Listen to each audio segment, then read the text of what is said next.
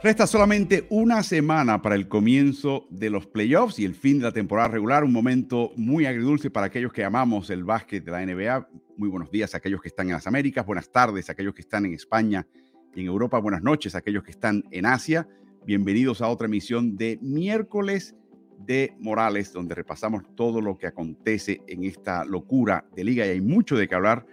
Les recuerdo que estamos en distintas plataformas mediáticas. Estamos en la plataforma de Ritmo NBA de Twitch, Twitter, estamos en Instagram por Ritmo NBA, estamos en Facebook por Ritmo NBA también y el canal de YouTube que es Ritmo NBA-NFL. Ese canal es interesante e importante porque ahí están los archivos de todo lo que hemos eh, hablado durante la temporada, mucho lo cual todavía está vigente. Pasen por ahí, suscríbanse.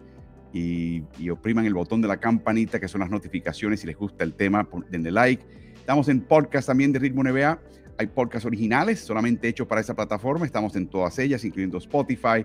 Algunos son solamente audios de estos programas que grabamos a través de video. Y por supuesto, le damos la bienvenida esta vez desde Orlando, Florida. Eh, después de hacer eh, su punto, eh, es su hogar, pero es el punto medio de un viaje que lo llevó al Final Four, el, la semifinal y final del básquet universitario Primera División masculino y ahora se va inmediatamente para un partido esta misma noche con los Leones de Ponce. Buenos días, Carlos. Buenos días, Álvaro. Buenos días a todos los que están conectados en la mañana de hoy en las Américas o como mencionas, en la tarde en Europa, en la noche en Asia. Espero que nos estén dejando saber dónde están, con quién están viendo esto y todo. Esta es la foto de Sabino eh, Rubalcaba, que es un productor, Gravis Vázquez, de izquierda a derecha, Carlos Morales, Rafael Hernández Brito, que fue parte del grupo de Westwood One, y hablaremos un poquito más adelante de lo que ellos vivieron y sobre todo qué tipo de calidad de jugador vio Carlos que quizás tenga una proyección futura, segura o no, de la NBA. Pero ahora le damos la bienvenida a un gran amigo de nuestra transmisión, nuestras transmisiones, es Dan Clayton, que está en Salt Lake City. Dan, aparte de ser una persona que conoce mucho de básquet y pasó un par de años viviendo en España, eh, es también eh, propulsor, columnista de Salt City Hoops, que es una página a la cual recomendamos definitivamente para seguir lo que está pasando con el Utah Jazz. Y de vez en cuando lo cuelan para ser parte de la rotación de analistas de la transmisión en español del de, el equipo del Utah Jazz. Buen día, es muy temprano para ti, Dan. Gracias por acompañarnos. Buenos días desde Utah y gracias por la invitación. Bueno, Dan, vamos a repasar una pregunta que nos llega de un amigo también de Ritmo NBA, eh, un tico, Roirán Arias Navarro, nos pregunta, ¿quién gana con este nuevo convenio colectivo? ¿Los jugadores? ¿Los propietarios? ¿Serán efectivas las medidas para frenar el, el manejo de carga? ¿O que los equipos de gama media inviertan más y gasten más para hacer la liga más competitiva? Vamos a contestar esto poco a poco, Dan. Y vamos a comenzar con el hecho de que llegaron un preacuerdo, todavía la sensación que da es que todavía no ha llegado, cuando vemos la columna de Salt City Hoops, donde eh, eh, Dan explica esto en detalle, está en inglés, pero puedes traducirla, muy interesante. Eh, llega a un acuerdo de siete años, el último año es cancelable, opción mutua, cada, lado puede cancelarla. la liga en un momento que hizo un tope duro, o sea, un tope muy parecido al de la NFL, donde todo el mundo tiene que tener para tal fecha tanto dinero en la nómina gastada y si no tienes que despedir jugadores o contratar jugadores si no has llegado a ese nivel. Eso tampoco se dio. Buscó reducir la edad de entrada a la liga a 18 años y eliminar lo que llaman el one and done. Eso tampoco se dio. Los jugadores consiguen el permiso de tener la posibilidad de tener tres contratos Supermax. Eh, incluye, escucha esto, incluir dinero que hasta ese momento no se compartía con jugadores, que es la venta por mercancía de equipos con el logotipo de equipos y de la liga. Eso antes 160 millones de dólares al año se quedaban eso los dueños, ahora lo comparten prácticamente a, a, lado a lado, 80 millones para cada cual. Eh, y por eso queremos ir paso por paso. El primer tema, Dan, que queremos hablar es el mínimo de 65 partidos para tú ser elegible para el, el jugador más valioso, defensivo del año y particularmente los equipos ideales, lo que llaman el All NBA, 15 jugadores que de hecho van a eliminar también la, distinción de, posiciones. O sea que podrías tener cinco pivots, si lo merecen, en, esos cuadros. Pero esto es importante porque esos contratos Supermax se basan en tú ser incluido o no en estos cuadros. Eh, ¿Cómo ves esta, esta noción de 65 partidos como mínimo para ser elegible para premios de postemporada? Bueno, la idea aquí eh, eh, es, ah, es, dejar a los fans una, una victoria en, el convenio colectivo. Cuando decimos convenio colectivo, eso significa que, que, cada detalle tuvo que ser negociado entre los dos lados, la unión que representa a los jugadores y luego los, los dueños de equipos, ¿no? Y, y para mí hay temas donde claramente hay un, hay un lado de ese negocio colectivo donde yo veo un, ganador y un equipo y, un lado que sacrificó mucho para llevarlo a cabo.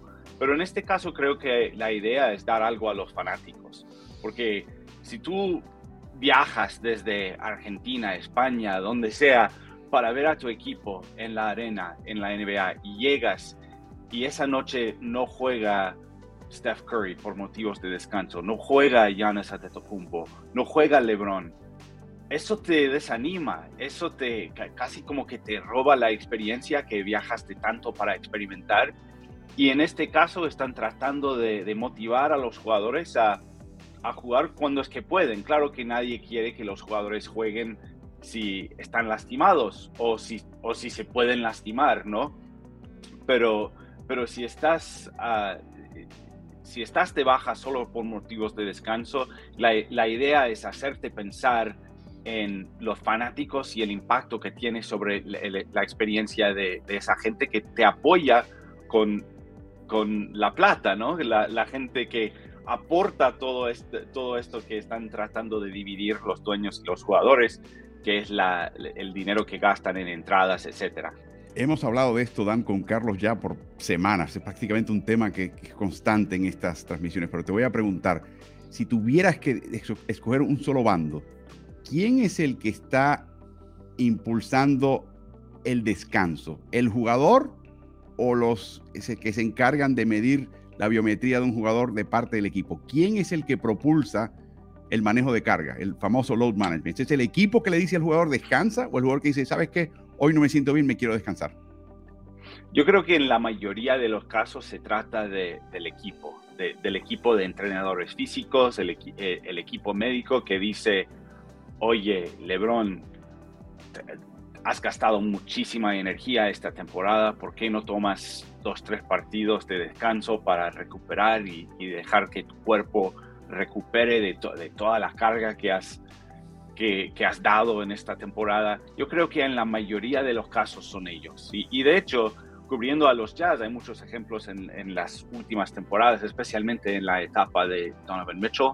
Todos nos acordamos de ese de esa serie entre los Jazz y los Grizzlies, cuando Donovan quiso jugar, los Jazz quisieron controlar la, decisión o por lo menos decidir si, si era conveniente o no dejarle jugar en base a la inversión que, habían hecho en él y en, su futuro. Y, esa decisión causó fricción, causó problemas en la, en la relación, tanto, tanto así que no sé si por eso, pero Donovan Mitchell ya no está con esa franquicia.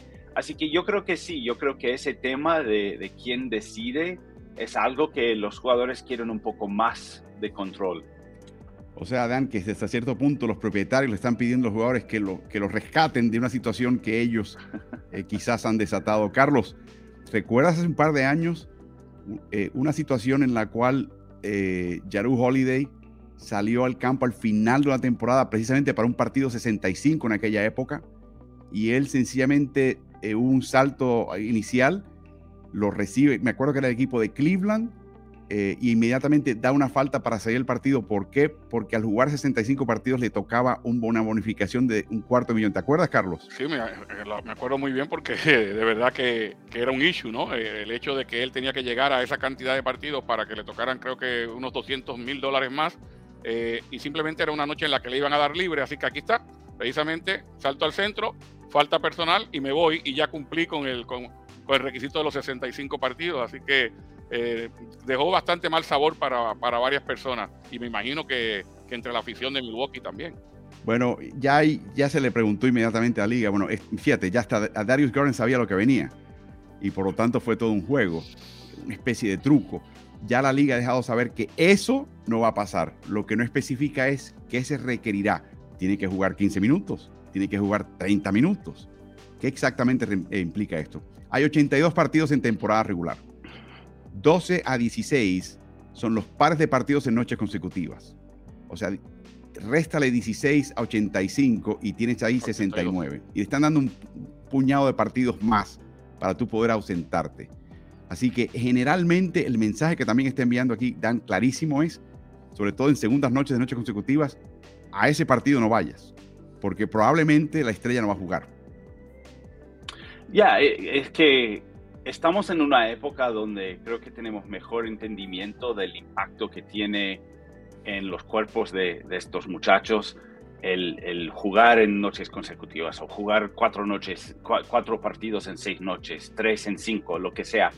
Y, creo que es por eso que siempre va a existir una cierta libertad para que tú tomes una decisión junto con el equipo médico, junto con los entrenadores físicos, ah, bajo la dirección de tu propio médico. si, si, es inteligente o no que tú sales a la, duela. Pero está claro que, la, NBA ha, querido hacer algún tipo de cambio para cambiar un poco la motivación no, no solo de los jugadores, sino también, como tú mencionas, Álvaro, de, de los, de la gente que realmente toma esas decisiones en, en la oficina de enfrente o también a veces en, en, la banca de los técnicos. Bueno, va a ser bien interesante. Vamos a repasar, Dani Carlos, con el criterio de 65 partidos, ¿quién no hubiese podido pasar a ser parte de los cuadros ideales el año pasado? Steph Curry terminó en el equipo ideal de primera línea, no lo hubiera estado. LeBron James, fuera. Kevin Durant, fuera. Ja Morant, fuera. En el caso de Ja Morant, importante para él poder conseguir un contrato Supermax. Entonces, ¿quién lo sustituye? Si ellos se ausentan y no están en esos cuadros por, por ahora requisito de este convenio colectivo, pues vendrán otros jugadores, un, no sé, un Tyrese Halliburton, un Domantas Sabonis, que no son malos jugadores, pero no, no son estos señores con la chapa que tienen. Y de repente van a haber más jugadores con capacidad de Supermax. Y esto va a tener repercusiones importantes salariales y de construcción de equipo en la NBA. Porque si LeBron o Durán, 10 no lo quiera, tiene una lesión seria y tiene que estar fuera 20 partidos, fuera, se acabó, está fuera de todo esto. Repasemos los de este año. Estos son los partidos que hubiesen jugado de no ausentarse más. Todos estos señores hubieran quedado fuera no pueden ser elegibles a un jugador más valioso. No pueden ser elegibles a un equipo ideal de la liga, lo que llaman el All NBA Team. Fuera, fuera Curry, fuera James, fuera Durant, fuera Morant, fuera Kawhi Leonard, fuera. Así que va a ser bien, bien interesante. Se eliminan posiciones en la consideración de equipos ideales. Yo le llamo a eso la cláusula Joel Embiid, que ha quedado fuera. Ahora, vamos ahora a repasar eh, algo bien interesante, Dan le, acaban de llamar ahora lo que llaman en inglés el apron, le vamos a llamar el lo que es cuánto más te puedes exceder de la, de la línea de impuesto de lujo antes de que empiecen a aplicar ciertas cláusulas punitivas. Ya llegaron a un acuerdo, es 18 millones de, de Zócalo. ¿Y qué pasa en ese caso? Equipos como por ejemplo los Clippers, equipos como el equipo de Golden State Warriors que se exceden extraordinariamente del tope salarial, por ejemplo, ahora no podrían aceptar eh, más dinero en un traspaso del que ellos envían a otro equipo. O sea, hay ciertos jugadores muy buenos que no podrían incorporar en traspasos. Pierden la excepción media, que es el equivalente de tener a un Otto Porter, a un eh, eh, Norman Powell, a un Robert Covington. Pierden, tampoco pueden contratar a un jugador que liquida su contrato con otro equipo y lo pueden ellos contratar por una, una cantidad mínima. Vamos a hablar un poquito de, de, qué se trata esto. Golden State Warriors y Los Ángeles Clippers el año que viene van a tener que pagar 376 millones en conjunto en impuestos de lujo. Los 22 equipos que no se pasan y llegan a ese nivel reciben su tajada de esa cantidad. Para muchos de esos equipos que reciben ese dinero, ese dinero es la diferencia entre tener un año que pierdes dinero o ganas plata. Es tan sencillo como eso.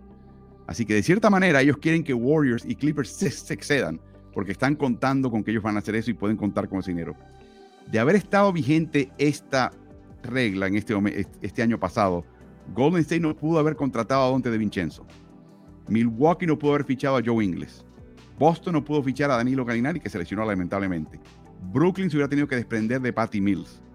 Norman Powell y Robert Covington no estarían en el equipo de Clippers. ese, traspaso no se hubiera sido permitido. esto, esto, va a tener un impacto importante, es un freno importante en, en tratar, no, no consiguieron el tope duro, pero estas reglas van a ser muy difíciles para equipos como Golden State y Clippers.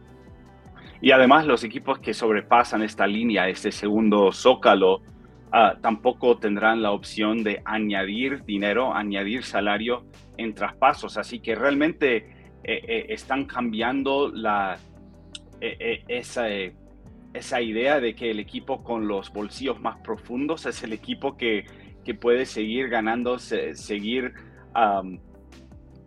avanzando enfrente y ganando partidos, les saluda mi, mi hijo. y Carlos, y, Carlos interesante algo acá. Por ejemplo, yo soy Golden State, yo soy Bob Myers y tengo a Jordan Poole y sé que no puedo eh, enviar más salario o traer más salario del que recibo. Pues sabes qué, le pago a Jordan Poole como casi casi como le pago a Steph Curry. Esa, es una de las formas de darle la vuelta a, a, esta reglamentación, pero eh, desde mi punto de vista te estarías dando un, tiro en un pie tú, mismo, o sea, estarías pagando, nadie quiere pagar más de lo que vale eh, servicio o, producto, ¿no?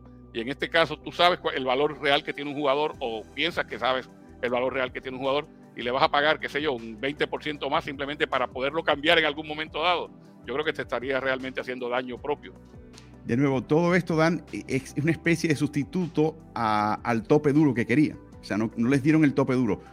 Y hablé con varias personas del tema y la sensación, aunque no, no, no, no puedo decir que estoy seguro, y esto es interesantísimo, ¿por qué el sindicato de jugadores estaría en contra de un tope duro si la tajada global de dinero no está en riesgo? O la liga nunca ha querido tocar ese porcentaje de todo lo que entra, que es básicamente la mitad que le corresponde a los jugadores. La única pregunta, lo que ellos querían era redistribuirla para que no existieran equipos armados con mayor probabilidad de ganar un campeonato y dar la sensación de la que la temporada ya estaba un poquito decidida antes de comenzar. Cuando trato de indagar con los jugadores, no hay lógica en su argumento. Y lo que, me, lo que estoy sospechando es que están tratando de complacer las estrellas que se reúnen en un super equipo a, costa, de la mayoría de los jugadores de NBA. Por ejemplo, si Draymond Green no puede estar con Golden State, estaría con Detroit. Está bien, Golden State no, es el equipo de Golden State, pero Detroit es mejor. Y Detroit podría sentirse un poquito más cerca de contender por un campeonato, Dan. Exacto, se trata de ese balance competitivo, eh, aunque eso daña las oportunidades para, para jugadores que son rank and file, o sea, jugadores, jugadores que son uh, role players, jugadores que no son super duper estrellas, ¿no? Y de hecho creo que por esto, e, esta es una, una de las facetas donde creo que, entre comillas, perdieron los jugadores o los que representan la, la unión de los jugadores, porque ahora van a existir menos oportunidades en, en, salarios medios, ¿no? Y aparte, otro cambio que, que han hecho es que ahora la excepción media para los equipos que sí la tienen, la pueden usar no solo para fichar a, nuevo, fichar a jugadores con nuevos contratos, sino también lo pueden usar para, para recibir contratos en traspasos, empezando el año que viene. Eh, es lo que están reportando Keith Smith, Bobby Marks, etc. Entonces, ¿qué significa eso? Significa que un equipo puede, puede mirar las, las opciones en el mercado de agentes libres y decir, no, preferimos preservar esta excepción para tener opciones en enero, en febrero, en, la temporada de traspasos. Y, esos dos cambios, el, zócalo, el, segundo zócalo, zócalo y luego el hecho de que la excepción media puede ser usada para diferentes usos, para traspasos, significa que van a haber menos oportunidades en, en ese nivel y creo que eso es algo que los jugadores no sé si, si se dan cuenta del impacto que eso va a tener en, en, ese, en ese rango de jugadores. No estamos hablando de Steph, no estamos hablando de Giannis, de Luka Doncic, de quien sea. Estamos hablando de del sexto hombre, del séptimo hombre, del octavo hombre, de equipos contendedores, porque esa, esa excepción media, Carlos y Álvaro, es una excepción que los, los equipos contendedores usan para añadir talento cuando les falta un poquitito más para, para subir esa montaña, ¿no? Eh, eh, Nicolás Batum es eh, Otto Porter, es Gary Payton, el segundo. Exacto. Norman y ahora es Norman Powell, Robert Covington, ese tipo de jugador. Exacto. Y ahora esos jugadores van a tener que decidir, ok, quiero ir a Golden State y ayudar a, un contendedor. ¿Lo hago para un contrato mínimo o me voy para Charlotte, me voy para Atlanta, me voy para Oklahoma para, para recibir esa excepción media, pero dentro de un ecosistema quizás menos competitivo, ¿no? para un equipo que, que, no es tan, tan alto en, en, el sistema de contendedores y, eso es lo que están tratando de hacer, pero yo creo que va a dañar a los jugadores en ese nivel y, crear menos oportunidades para, para ganar ese, esa plata. Y ese tipo de jugadores, el jugador que es la mayoría del pleno del sindicato. Claro. Algo que siempre el comisionado Stern explotaba a su favor. Él siempre eh, se salía con la suya cuando apelaba a ese grupo y sabía que tenía, había más votos ahí, a costa usualmente de los intereses de las superestrellas de la liga. En este caso, la impresión es que es al revés, para tratar de preservar ciertos derechos y privilegios de los jugadores que ganan mucha plata, que francamente generan la plata y, deciden campeonatos, pues están dándole, causando daños al resto del pleno.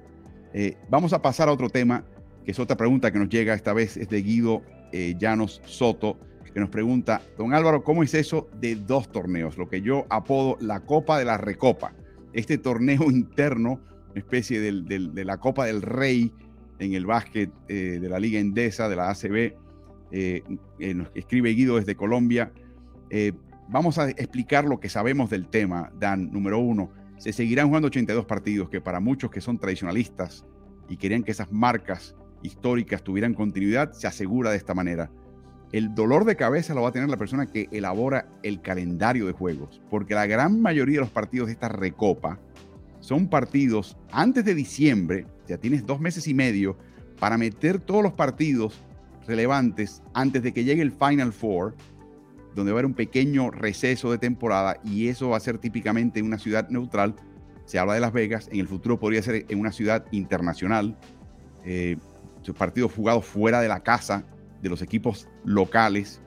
Y el único problema aquí es que el equipo que los dos equipos que lleven a la final van a jugar un partido 83 en temporada.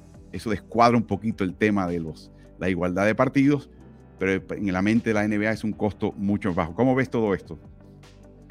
No, según, según yo tengo entendido, yo creo que aún ese Final Four va a ser parte de los 82. El tema es que luego tienes que hacer el cambio para que los otros 28 equipos tienen tengan suficientes juegos entre sí para también contar y llegar al, mismo número. Así que va a ser complicado.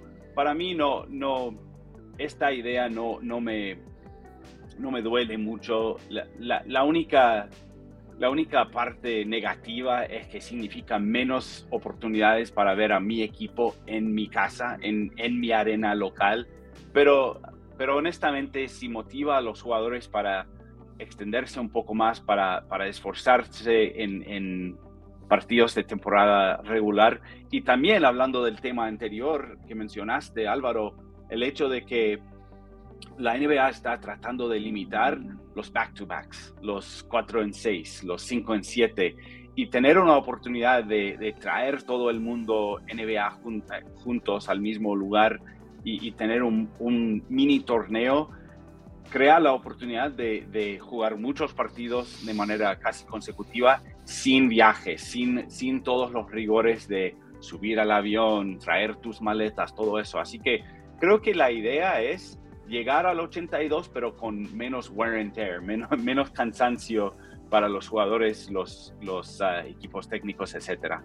Lo que no sabemos, Carlos y Dan, y Carlos en particular te iba, te iba a preguntar es si van a tener una llave que se defina por conferencia, porque de ser así y tener que definirse en diciembre, pues eso implicaría que la gran mayoría de los partidos que tendrían los equipos de la conferencia del Este, o por lo menos una, cantidad, una proporción mayor, sería dentro de su conferencia para poder liquidar esta llave y tener un representante al Final Four, o dos representantes al Final Four, por ejemplo, de ser dos por conferencia, eh, antes de diciembre, ¿no, Carlos? Sí, la idea, la idea me imagino que sería esa, que, cumplas con la mayor cantidad de partidos eh, contra otros rivales, o sea, que no se dé de nuevo que llegues a marzo y todavía no, te has enfrentado a un rival, eh, o, en febrero o en enero estás viendo a un, rival por primera vez. Hay que tratar de jugar contra la mayor cantidad de rivales antes de esto para que puedas utilizar los partidos que, que te van a utilizar, que te van a dar la clasificación eh, y que finalmente te llevan al Final Four. Todavía eh, si te soy honesto, y si le estoy honesto eh, a Dan y a Álvaro y a los que están eh, conectados, yo todavía no la tengo muy clara, porque ¿cómo vas a tener esos 82 partidos? Como decía Dan, ¿cómo le buscas después? Porque si en los 82, o, dado el caso que sean 83, se dan con el Final Four, hay equipos que no van a llegar a, 80, 82 porque no llegaron al Final Four. ¿Cómo les buscas entonces los otros? Te explico cómo lo entiendo, Carlos y, y Dan. Los partidos temporales, por ejemplo, va a llegar un partido inaugural. Eh, eh, Golden State recibe a Utah. Y ese va a ser un partido doble. Van a decir, este partido es temporada regular, pero también es partido de la Copa de la Recopa. No, eso está claro. Eso, y el ganador avanza, el peor se elimina. Entonces van a utilizar partido de temporada regular y van a anunciar, este partido cuenta para la Recopa. Entonces, lo que va a pasar aquí es que si lo hacen por conferencia, tendrán que aglomerar muchos más partidos interconferencia al principio de la temporada, porque quieren definir esto en diciembre, antes del partido de la Navidad. Entonces, ¿qué pasa? Que los viajes se van a concentrar después de Navidad. Si estás en el este o en el oeste. Si no, si lo hacen por conferencia. La única pregunta para mí es si están tratando de mezclar equipos en general y sencillamente hacer un calendario normal. Se van a tomar un partido de temporada regular como el partido de tal cosa. Di tú que gana Utah y avanza. Bueno, Utah se enfrentaría al ganador de otro partido, di tú que es Clippers. Pues ese partido entre Utah y Clippers de temporada regular se tiene que colocar antes de diciembre para que cuente como la segunda vuelta. Se van a utilizar el calendario en sí y los duelos para decir, este partido cuenta para el para la Copa de la Recopa. No van a recesar, no van, van a utilizar los partidos de temporada regular. Por esto digo, es un dolor de cabeza para el que arma el calendario. Dolor de cabeza completo. Y me pregunto si en algún momento tendrán que hacer una maroma, como decir, bueno, podemos recambiar el calendario de acuerdo con las mismas fechas que tenemos ya reservadas para jugar un partido en esta cancha, pero el rival podría ser determinado más adelante de acuerdo con la recopa. Esa es la única complicación que yo veo. Pero si lo hacen por conferencia, están hablando de que a partir de diciembre va a haber una mayor proporción de viajes. Va a haber menor proporción de viajes y menor kilometraje de viaje al principio y más al final. Muy interesante todo esto, muy complicado, pero es algo que quería Silver sí o sí y lo consiguió.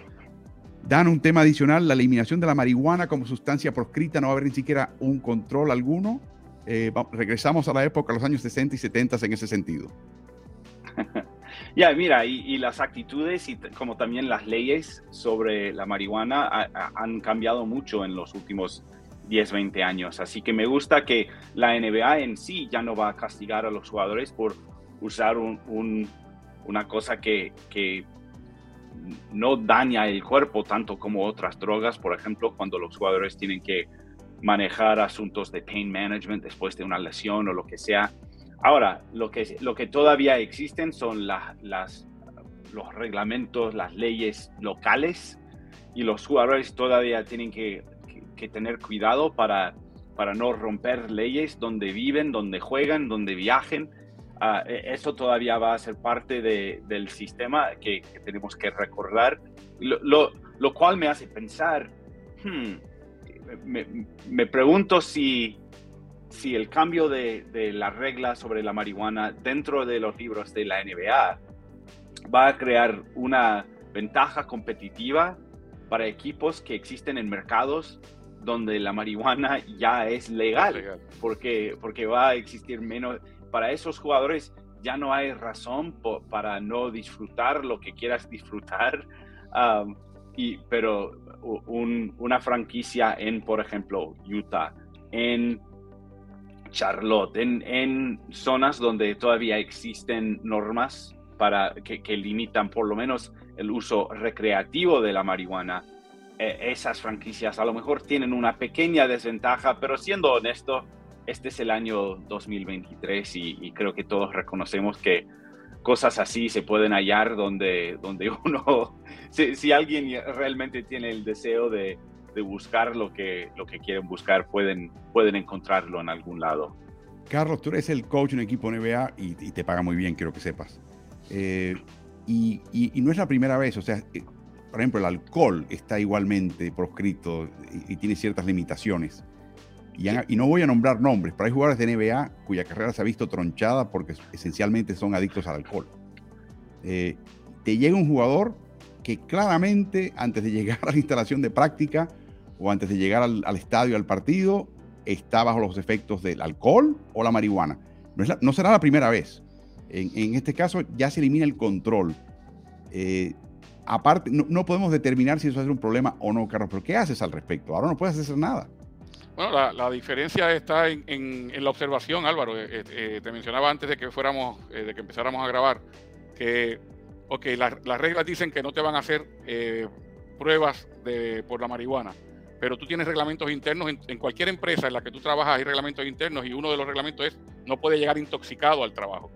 Olvídate si es marihuana, si es alcohol o si es cualquier otra droga. Llegas intoxicado, la mera observación de tu, de tu conducta es la que te va eh, la, que te puede privar eh, de, mantener ese trabajo no. O sea, si una persona continuamente llega eh, en un estado de embriaguez a un trabajo, igual que si llega en un, estado de euforia por la marihuana o cualquier otro tipo de estado, va a llegar el momento en que va a perder el trabajo. Así que no, no creo que porque se hayan eliminado las pruebas contra la marihuana, vas a perder o, va a empezar a, llegar todo el mundo a jugar bajo los efectos de la marihuana o borracho a los partidos. No, no, ese, ese no es el caso. Lo que, no, lo que a mí no me queda claro es qué control van a tener. Esto es un convenio colectivo. Esto no, es una, un equipo no puede tomar una decisión por su cuenta. Esto está totalmente estandarizado y está acordado.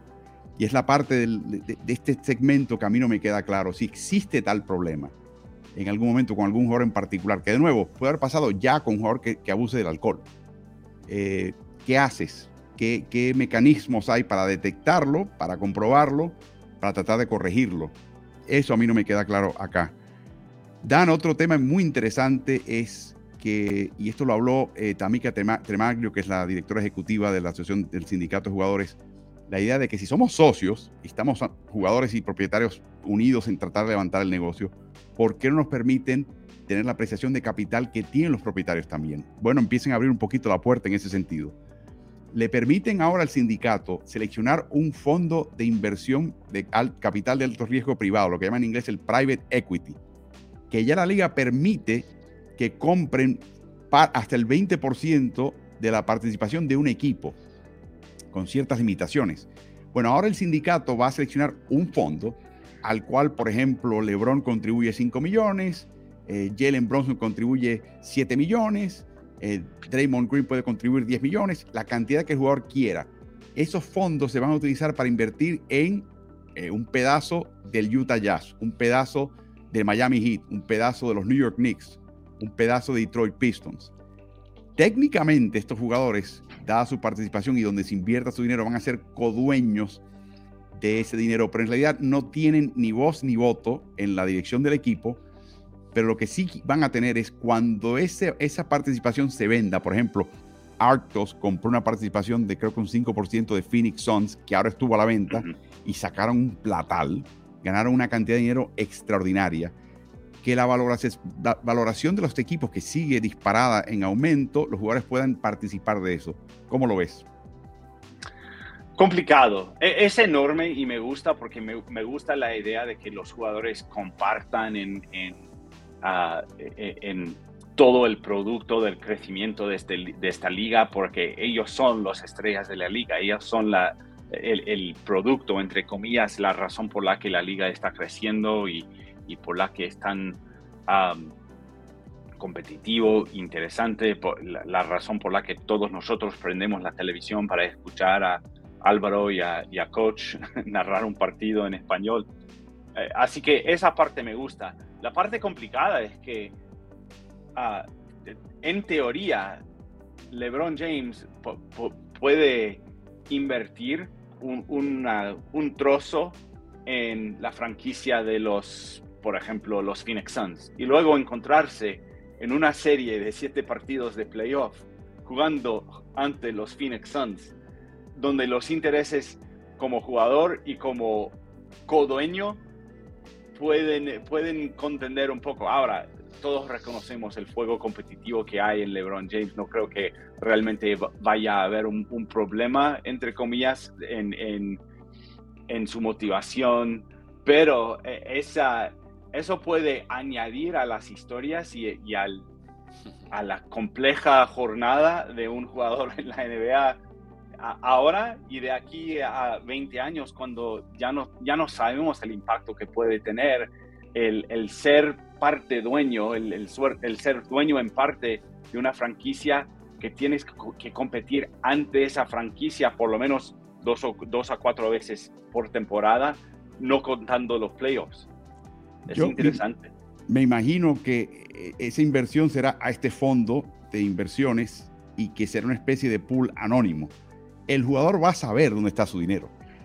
Y yo estoy seguro que estos jugadores van a dejar saber en una conferencia de prensa, hey, vamos Phoenix, vamos, vamos Phoenix, como diciendo, estoy invirtiendo en ese equipo pese a que estoy jugando para otro.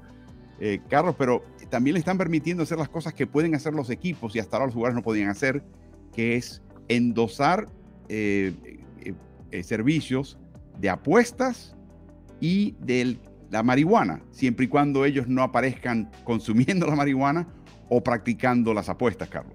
Sí, antes de que de, comenzar las negociaciones, te diría que un mes antes de que empezaran las negociaciones, comenzó la, campaña ¿no? de parte del sindicato de jugadores eh, de, que, de que esto está claro, de que lo queremos y de que esto eh, es justo y necesario. O sea, yo te diría que de todas esas negociaciones que ha habido, la más, a la más que se le dio importancia e interés previo a que se sentaran en la mesa fue precisamente a esto, ¿no? Eh, y, la verdad que llamaba la atención porque era como que estaban preparando el camino para que esto fuera un sí o sí en, la negociación. Así que Dan, cuando LeBron le gana la serie a, Phoenix de haber ganado por nombrar un equipo, eh, se va a despedir la conferencia de prensa. Vamos, Phoenix, vamos, muchachos, ustedes pueden, vamos. Eh, mi único lamento acá es que yo sé que es el dinero de jugadores, pero que aquí no se involucraron a los exalumnos. Eh, particularmente de ciertas franquicias. Em, y quizás eh, sea literalmente permitirle a ellos invertir o sencillamente invertir una cantidad a nombre de el fondo de exjugadores de la liga. Eh, creo que esa fue una oportunidad desperdiciada para tanto el sindicato como propietarios. Claro, otra situación muy complicada dentro de un acuerdo muy complicado. Dan, tienes que ir a trabajar. Te agradecemos todo el tiempo que nos has dedicado. A Dan lo pueden seguir en sus redes sociales. Eh, arroba Dan Clayton con la O siendo un cero en vez de la letra O. Y por supuesto, eh, Salt City Hoops, que es donde él contribuye gran parte de eso. Ah, y escúchenlo en NBA League Pass. Escuchen las transmisiones de, del Utah Jazz. Él aparece ocasionalmente como analista en español y todo lo que dice y todo lo que tiene que decir solamente, no solamente de Utah, pero de la liga está muy interesante. Así que Dan, te permitimos ahora, después de darte las gracias, que por favor vayas a tu, trabajo donde te pagan de verdad. ok, gracias. Un placer, muchachos. Gracias, Muy amable, Dan. Muchísimas gracias.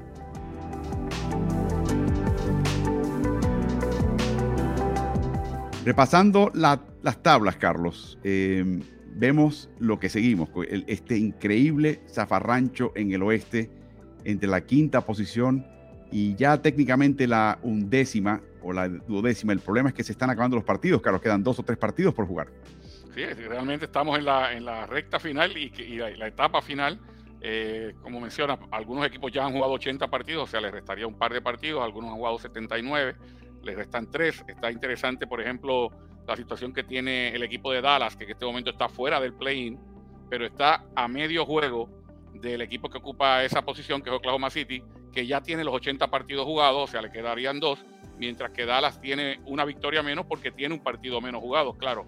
En el caso de Dallas y Oklahoma City, en caso de empate, Oklahoma City eh, ganó la serie entre ellos, tendría el método de, romper empates a su favor, así que a Dallas no le da con empatar y terminar con la misma cantidad de victorias y derrotas que Oklahoma City. Tendría que terminar con una victoria más que ellos para poder eh, acceder eh, o accesar esa décima posición, que es la que le permite por lo menos tener esperanza de llegar a un playoff increíble, ¿no? Inaudito que hace un par de semanas atrás ni siquiera pensáramos que Dallas estuviera en esta posición y se puede quedar totalmente fuera de los playoffs. Sería el décimo peor registro en la NBA con la posibilidad de fichar décimo en el draft y su selección que iría a Nueva York de ser eh, más allá de la décima, la retendría por lo menos el, el, único consuelo para este equipo de Dallas en una temporada para el absoluto olvido. Carlos, eh, la semana eh, fue tremenda para Lakers. Phoenix también está encendiendo motores ya con el regreso de Kevin Durant. Nueva York sigue su avance. El 3-1 de, Brooklyn es un poquito engañoso. Eh, de eso hablaremos más adelante. Filadelfia con un triunfo tremendo contra, el, contra Boston. En el otro lado, Carlos, sigue la caída de Dallas, de Washington, Detroit, Charlotte, los equipos que, algunos comenzaron bien como Utah, el mismo Oklahoma City está cayendo en este momento final de temporada. ¿Y qué semana tuvo Denver, Carlos? 1 y 3. Sí, Denver, bueno, hay que tener en cuenta que, prácticamente Jokic no, no, no jugó en, en, la semana y los Nuggets se, fueron abajo. siguen estando en la primera posición en el oeste, pero ha aprovechado eh, el equipo de Memphis, que tampoco tuvo una gran semana, simplemente jugaron para 500, pero Memphis se ha puesto a, dos partidos de diferencia nada más de la primera posición, debido precisamente a esa caída momentánea que han tenido los Nuggets. Ayer perdieron contra Houston en Houston por más de 20 puntos en un partido en el cual jugó Nikola Jokic. Después del partido, el técnico Michael Malone dijo, si jugamos así, no ganamos la primera vuelta de playoffs. Así que parece mentira, hasta cunde el pánico un poco temprano en un equipo que te das cuenta que siente una presión tremenda.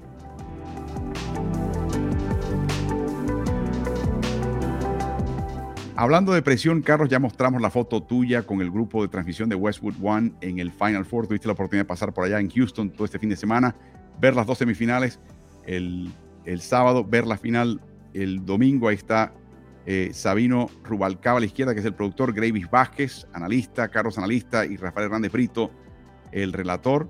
Carlos, siempre te hago la misma pregunta cuando salimos de, este, esta experiencia. ¿Qué viste, qué jugador viste que quizás de distinta, distinto calibre y proyección, podría quizás, podríamos quizás ver en la NBA. Vamos a comenzar con el equipo campeón de Connecticut. Bueno, fíjate, con Connecticut eh, hay una situación que se da, que se daba quizás en los años en que Kentucky bajo Rick Pitino tenía aquellos grandes equipos, o el mismo Kentucky más, más cercano de John Calipari, que es que tú pudieras decir que los primeros siete jugadores tienen talento suficiente para jugar en la NBA, mm. pero hay jugadores que se destacan más que otros y no íbamos a estar hablando de los siete primeros jugadores del equipo de Connecticut. Aún así, eh, tuvimos que tirar la, racha, la, raya en tres jugadores. Yo creo que Adama Sanogo, que es un jugador que pues, juega de, pivot para este equipo, pero que pudiera por su movilidad jugar de ala pivot si, si se mantiene consistente con su tiro de triple, eh, pudiera jugar en la NBA. Eh, es un jugador ahora mismo de tercer año que pudiera muy bien declararse para el draft. Acaba de hacer todo lo que se puede hacer en el básquet universitario. Jugador más, eh, más destacado del, del, Final Four. Exactamente, y ganar, el, y ganar el título, así que estoy casi seguro que va a poner su nombre para el draft. Eh, debe ser un jugador, un jugador de NBA.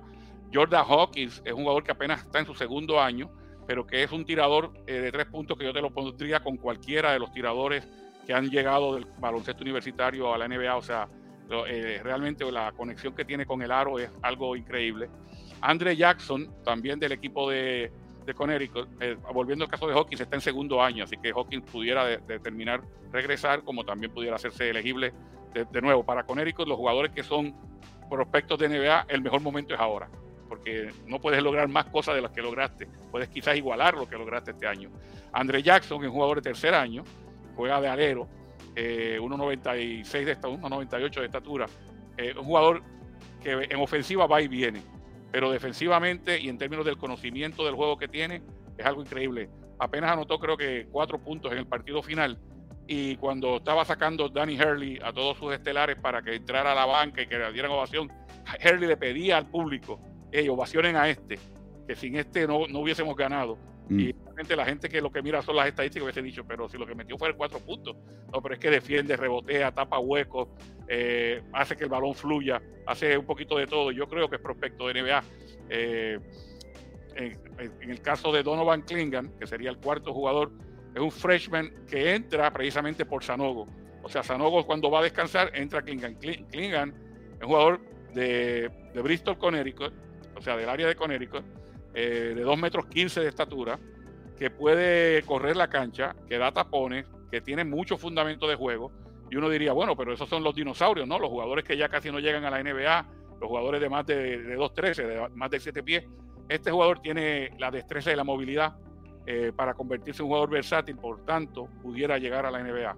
Es chico que juega 15 minutos por partido, pero son 15 minutos sumamente productivos. Correcto. Y la única pregunta, siendo un freshman en su primer año, si decide dar el salto o no. Yo creo que, se debería quedar otro año más por lo que te mencionaba, porque él puede diversificar un poquito más su juego de lo que lo utilizaban. Lo, utilizan como un centro puro, en, tanto en high school como ahora en su primer año de universidad, pero hemos visto que tiene las la destrezas y la movilidad quizás para convertirse en un jugador que pueda enfrentar el, aro de vez en cuando, que pueda salir más en el pick and roll y, regresar. O sea, que todavía puede desarrollarse más como, como jugador. Eh, el subcampeón, para mi gusto, tiene un jugador que pudiera llegar a la NBA. Eh, San Diego State tenía la particularidad de que era un equipo donde rotaban nueve jugadores, prácticamente todos veteranos, eran o seniors o jugadores de juniors, eh, y no había nadie que se destacara mucho, pero en el caso de Matt Bradley, es un tirador zurdo de, de 6'4 de estatura, es senior, o sea, ya es veterano, ya no, le queda nada más que, que, lo, que lo puedan seleccionar en una primera o segunda ronda este año. Eh, buen tirador a distancia, excelente tirador cuando tiene tiempo y espacio, y buen jugador defensivo, que también te puede ayudar en los rebotes. Yo creo que, que tiene el, físico y el tipo eh, que, tú, que muchas veces los scouts están buscando en un jugador NBA. Pero le, encantaría tener un, ver un tiro más confiable en el caso de él. Sí, lo que tiene, lo que tiene es que su, tiro va y viene. Por ejemplo, los primeros tres intentos que tomó en, en la semifinal, el, el, juego arrancó prácticamente 9 a 0 a favor, de, a favor de él cuando estaba jugando contra Florida Atlantic. Pero venía de dos partidos consecutivos donde su equipo había ganado de todas formas. De nuevo, era el mejor encestador del equipo y venía de dos partidos consecutivos donde el total de puntos había sido 8 nada más. O sea, mm. este, este, equipo de San Diego State era tan atípico que su mejor encestador no tenía una buena noche y ganaban como quiera. Pero en la semifinal le fue muy bien, en la final lo marcaron mucho mejor, siempre tenía un hombre encima de él y como dije anteriormente, tiene puntería, pero su tiro va y viene. Eh, en, el, caso de Miami, Carlos. Sí, Miami tiene a Jordan Miller como, como su mejor prospecto, pienso yo.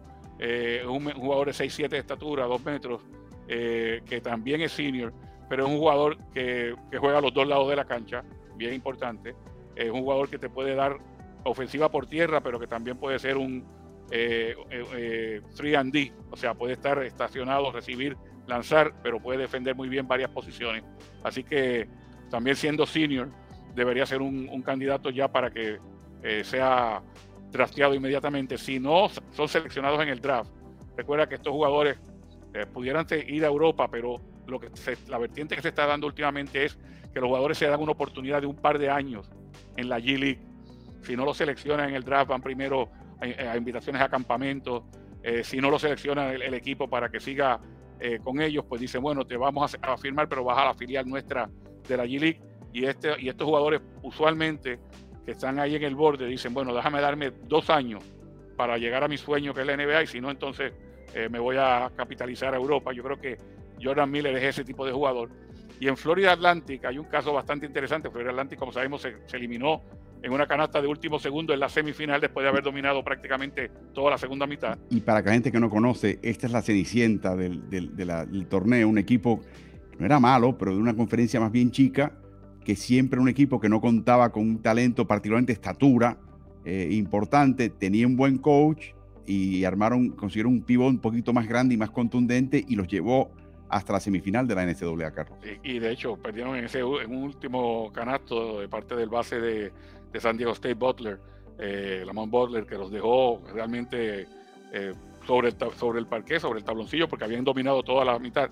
Pero a ellos lo encabezó durante la temporada un jugador de segundo año apenas, que comete muchos errores todavía y me parece un jugador inmaduro, pero el talento que tiene es algo fuera de serie. Me refiero a Jonel Davis es un base, escolta, alero de 6'4 de estatura, 1'93. Obviamente la NBA sería un escolta prácticamente, pero mete el balón a distancia, lo mete en penetración, va y rebotea, y luego viene y hace un disparate, eh, comete un error y trata de lanzar una penetración con la zurda y la pasa por encima del canasto. Es el típico jugador talentoso que en algún momento dado se puede dar como una, como una joya para la NBA o que quizás se quede a la mitad del camino. Me recuerda mucho a Jordan Poole, cuando mm. Poole jugaba en la Universidad de Michigan. Ese tipo de jugadores, Jordan, Jonel Davis, que me imagino que regresará por lo menos por un año más al básquet universitario porque eh, acaba de tener su segundo año. No, va a ser increíble. Muchísimas gracias por este informe tan completo, siempre interesante. Carlos, la experiencia de narrar un partido en un campo de fútbol americano. Es, increíble porque realmente cuando la, perspectiva no la tienes en el momento, te, te, parece como que estás en el mismo sitio que cualquiera hasta que miras y ves que hay 72 mil personas en el estadio. O sea que usualmente un estadio lleno de NBA o del mismo Vasco Universitario tiene 20 mil personas, 19 mil, 22 mil, pero, pero lleva eso a 72 mil personas, lleva eso al quien está en la última fila allá arriba y dice, pero ¿por qué este chico pagó boleto para estar aquí si quizás lo hubiese visto mejor en la tele?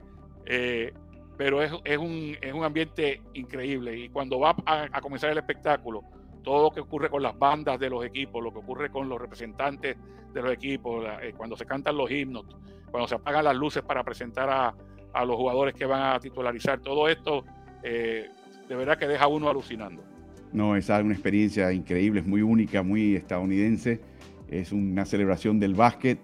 Y de nuevo, si estás sentado literalmente en esa última fila, Carlos, te pasas todo tus, dos horas en ese estadio mirando la pantalla electrónica. Porque la cancha es una estampita. o sea, no, ni con binoculares puedes ver el partido. Literalmente, a esa distancia estás de la cancha. Así que muchísimas gracias por ese informe tan completo, Carlos. Cómo no. Así que nos vamos despidiendo. Gracias a Dan Clayton por acompañarnos en, el día de hoy. Gracias, por supuesto, al coach Carlos Morales, que viene de Houston, está en Orlando y viaja hoy mismo a Ponce. Tiene un compromiso esta misma noche.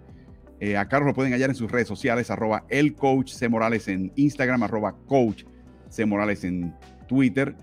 Y por supuesto, nosotros nos pueden hallar siempre en todas las plataformas de Ritmo NBA, Twitch, Twitter, Instagram, Facebook. Está el canal de Ritmo NBA-NFL en YouTube. Si no lo han hecho, pasen por ahí, suscríbanse, activen notificaciones.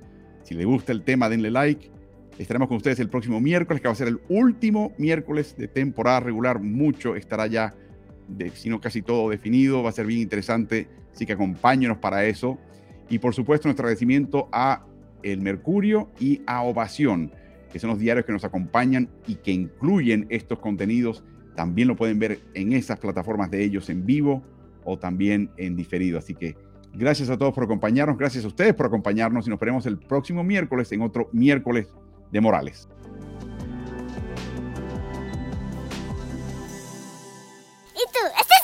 hả?